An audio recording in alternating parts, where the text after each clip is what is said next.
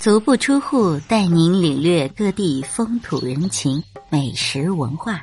大家好，我是主播棉花糖啊。今天给你带来的是北戴河下。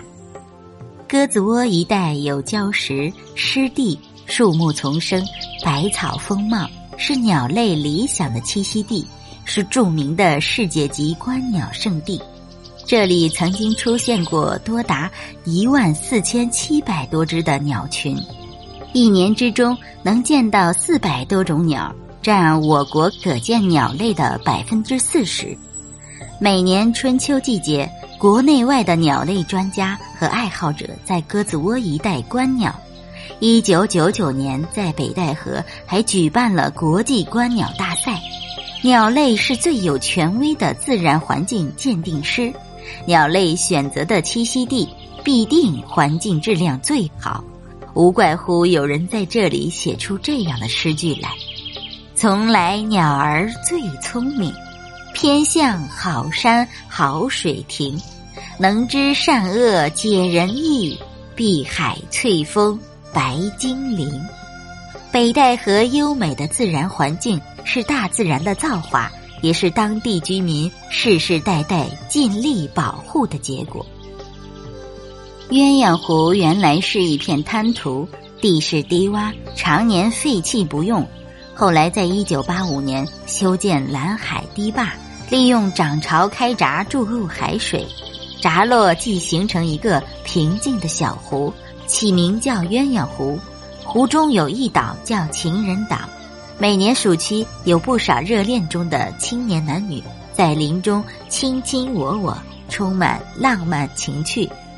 主席雕像高三点二米，仿花岗岩基座高二点七米，在基座东部用大理石刻着毛泽东的词“浪淘沙北戴河”，塑像是北戴河区政府一九九二年为纪念毛泽东诞辰一百周年而竞塑。一九五四年七月二十六日，毛泽东第二次来到北戴河。目的是筹备召开第一届全国人民代表大会。八月十日，北戴河地区暴雨成灾，北戴河水位猛涨，甚至危及京山铁路。毛泽东触景生情，写下了《浪淘沙北戴河》：大雨落烟，白浪滔天，秦皇岛外打渔船，一片汪洋都不见，知向谁边？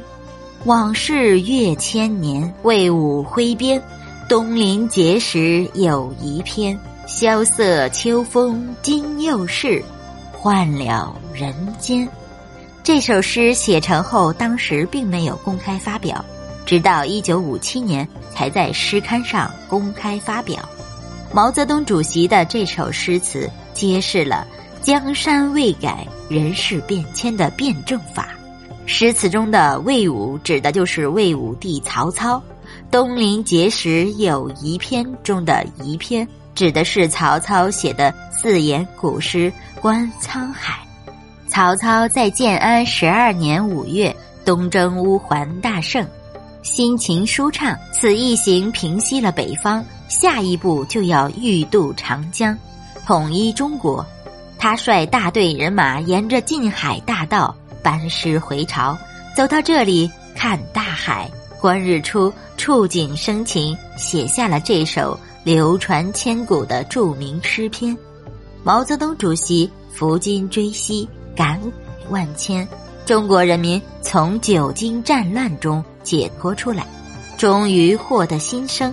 毛泽东发出了胜利的欢呼：“萧瑟秋风今又是，换了人间。”浪淘沙北戴河是毛泽东主席代表中国人民高奏的一首凯歌，也是赠送给北戴河人民的一份珍贵的礼物。